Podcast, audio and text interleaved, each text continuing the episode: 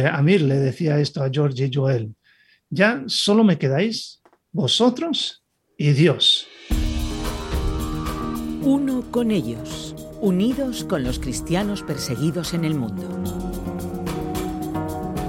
Te damos la bienvenida a Uno con ellos, un espacio de puertas abiertas producido desde el estudio de Radio Encuentro, Radio Transmundial en España. Yo soy Mateus y conectamos con Ted Blake director de Puertas Abiertas en España, para seguir abordando la situación de los cristianos perseguidos en el mundo y también hablar eh, de las diferentes formas en las que se puede ayudar a estas personas que sufren a causa de su fe.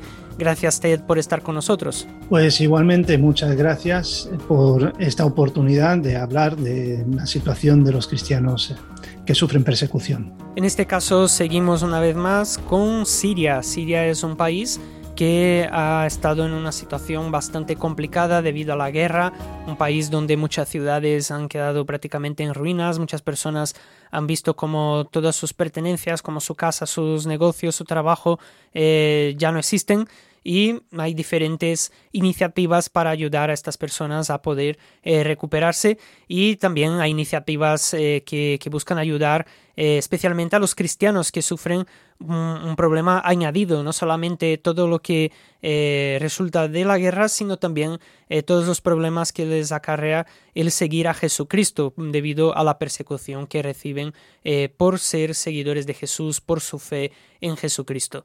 Y para conocer un poco más de, de, esos proyectos, hablamos en esta ocasión con Ted Blake y nos acercamos a un proyecto denominado Watad. Ted, ¿podrías explicarnos un poco más sobre el contexto de Siria y también sobre qué es el proyecto Watad? La guerra en Siria ha dejado muchas necesidades sin, sin atender.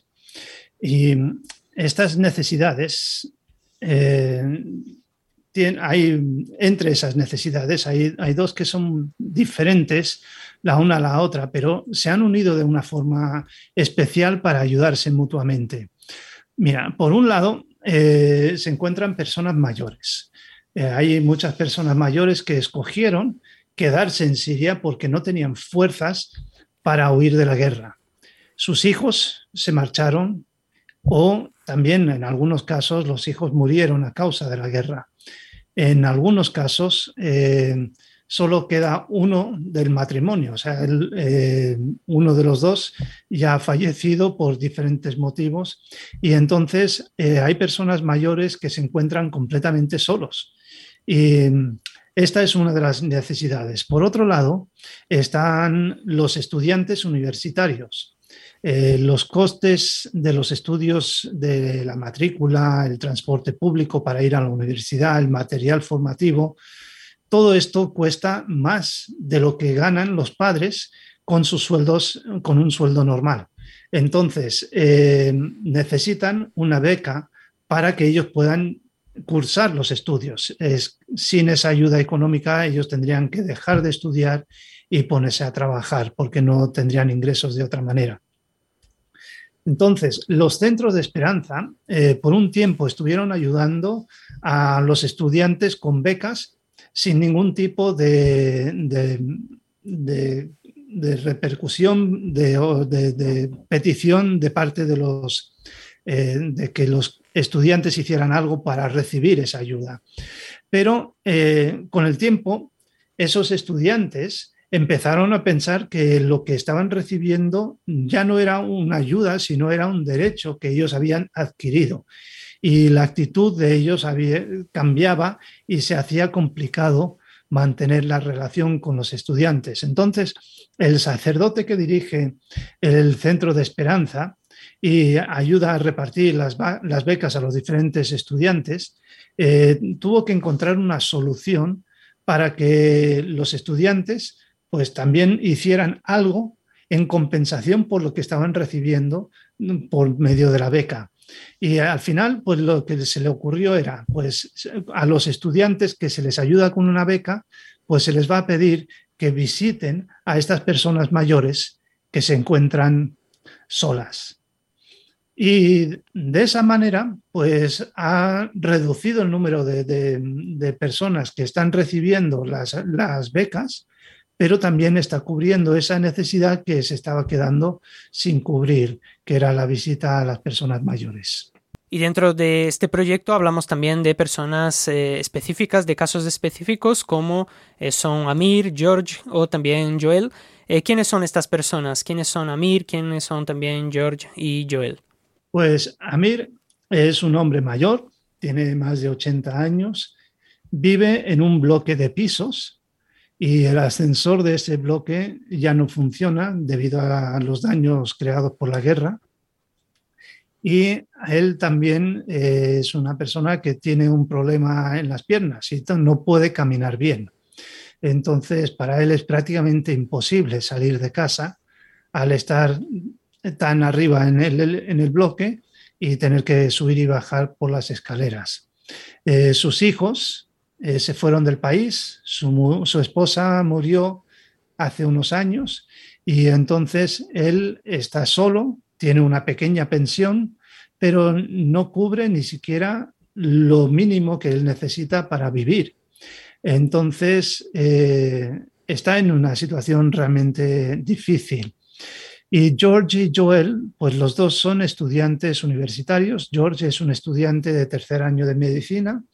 Joel es una estudiante de en su tercer año de economía. Y son dos de los 35 estudiantes que han aceptado visitar a los ancianos eh, como compensación por recibir las becas de sus estudios. Y las personas mayores como Amir eh, realmente se sienten tremendamente agradecidos cuando reciben estas visitas. Y les dicen cosas como que eh, Amir le decía esto a George y Joel, ya solo me quedáis vosotros y Dios. No tengo nada más. Y claro, eh, a los estudiantes eh, les encanta el proyecto porque de alguna forma les permite hacer algo en compensación por la ayuda que están recibiendo y, entonces eh, también aprenden mucho de los mayores. Y dice que les dan consejos para que, les dan consejos que les ayudan mucho. Y luego también cuando hablan con, con ellos pues van aprendiendo cosas que no sabían de su pasado. Y empiezan a darse cuenta del valor que tiene el hecho de que se hayan quedado allí, eh, en lugar de irse a otro sitio a cursar sus estudios y buscar una vida más fácil y más cómoda. Así que es una situación donde tanto los jóvenes ayudan a los mayores como los mayores están ayudando a los jóvenes. El grupo de estudiantes que reciben las becas es reducido son 35 de ellos, y eh, al ser un grupo reducido, pues no pueden alcanzar a visitar a todos los ancianos que están solos. Hay algunos que cuando reciben las visitas, pues dicen que sus hijos son más o menos de la edad de, estos estudiantes y para ellos es como si sus hijos vinieran a verles pero es verdad que hay, situaciones donde todavía hay más necesidad de lo que se puede eh, cubrir. Y visitan, pues eso, unas dos horas a, la semana. Y claro, esto tampoco es eh, todo lo que podrían desear estas personas mayores. Y hemos estado hablando de los centros de esperanza. Eh, ¿Qué es un centro de esperanza para aquellos que a lo mejor es la primera vez que nos acompañan aquí en uno con ellos y no saben qué es?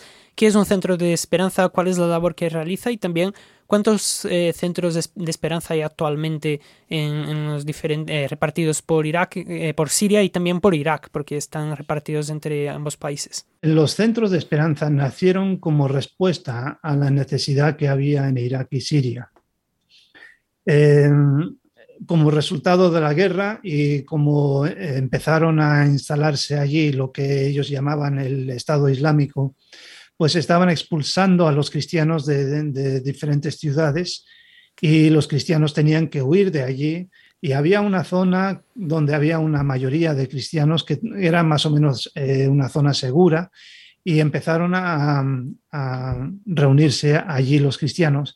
Y Entonces, eh, hacía falta algo para ayudar a darle una salida a la situación de estas personas. Y lo que un grupo de, pastores y de líderes y también de expertos, cuando se reunieron, pues lo que decidieron era que lo más importante que hacía falta para los cristianos y para las personas en Irak y Siria era esperanza.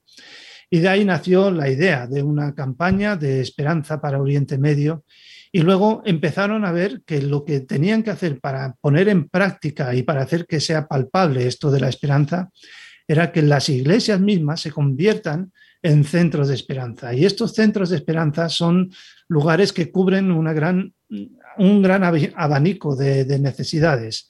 Eh, dan consejería, oran por las personas, dan formación bíblica, dan formación espiritual, dan ayuda económica a cubrir el alquiler, a cubrir la cuota del gas o el agua, también reparten alimentos, dan microcréditos, dan clases para niños, son un centro para mayores, dan una lista muy larga de, ayudas y todo pensando en las necesidades de los cristianos que están eh, viviendo las consecuencias de la persecución y de la guerra en Irak y Siria. También, eh, en respuesta a la pregunta de cuántas, eh, cuántos centros de esperanza hay, pues el, objetivo inicial del proyecto era establecer 60 centros de esperanza. Al final, entre los dos países, pues hay 286 que están funcionando y están produciendo estos resultados que hemos estado describiendo. ¿Y de qué manera se puede ayudar desde la distancia a personas como, como las de las que hemos estado hablando y proyectos como eh, eh y también eh, no solamente la oración, sino también otras formas de, colaborar económicamente? ¿Cuáles son las vías para poder hacerlo? Pues para poder orar por, por el proyecto Watad, que es un proyecto precioso donde se juntan a los jóvenes con los mayores, pues orar por la salud física, emocional y espiritual de los ancianos, porque al final pues viven solos, están eh, como Amir que vive en un piso donde no puede ni salir a la calle eh, todo el día solo. Pues cuando recibe esas dos horas de visita a la semana, pues es algo que le eh, ilumina el día. Entonces, orar por ellos, orar por los estudiantes que reciben las becas, para que también puedan acabar sus estudios, que puedan quedarse en Siria y que puedan ayudar a reconstruir el país después de todo lo que ha, ocurrido con la guerra. Y también orar por las iglesias en Siria, para que sean esos portadores de esperanza y de reconciliación en el país. También nos podemos preguntar qué podemos hacer eh, para ser de apoyo a, cristianos que están sufriendo la persecución en estas circunstancias. Y lo que mejor se puede hacer es convertirte en un compañero de oración.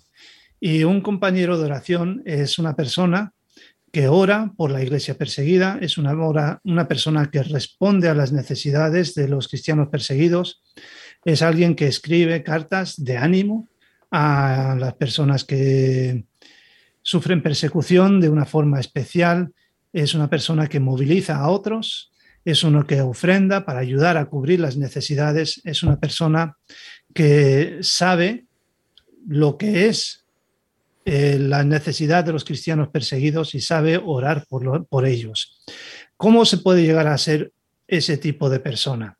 Pues hay que ir a la página de Puertas Abiertas, puertasabiertas.org. Cuando se abre la página web, arriba a la derecha, hay una palabra, es involúcrate. Haces clic en esa palabra y se abre un desplegable y encontrarás la palabra oremos, que es lo que acabo de describir, lo que es una persona de, que es un compañero de oración. No es obligatorio hacer todas las cosas que he descrito allí. Es ayuda a tener una idea más amplia de lo que es ser un compañero de oración. Un compañero de oración, obviamente, es una persona que ora, pero también tiene oportunidad para hacer otras cosas además de orar. Y para obtener la información y saber orar, es importante que rellenes el formulario para que sepamos a qué dirección enviarte la revista con el calendario de oración para que tú tengas un tema de oración para orar cada día por cristianos que sufren persecución.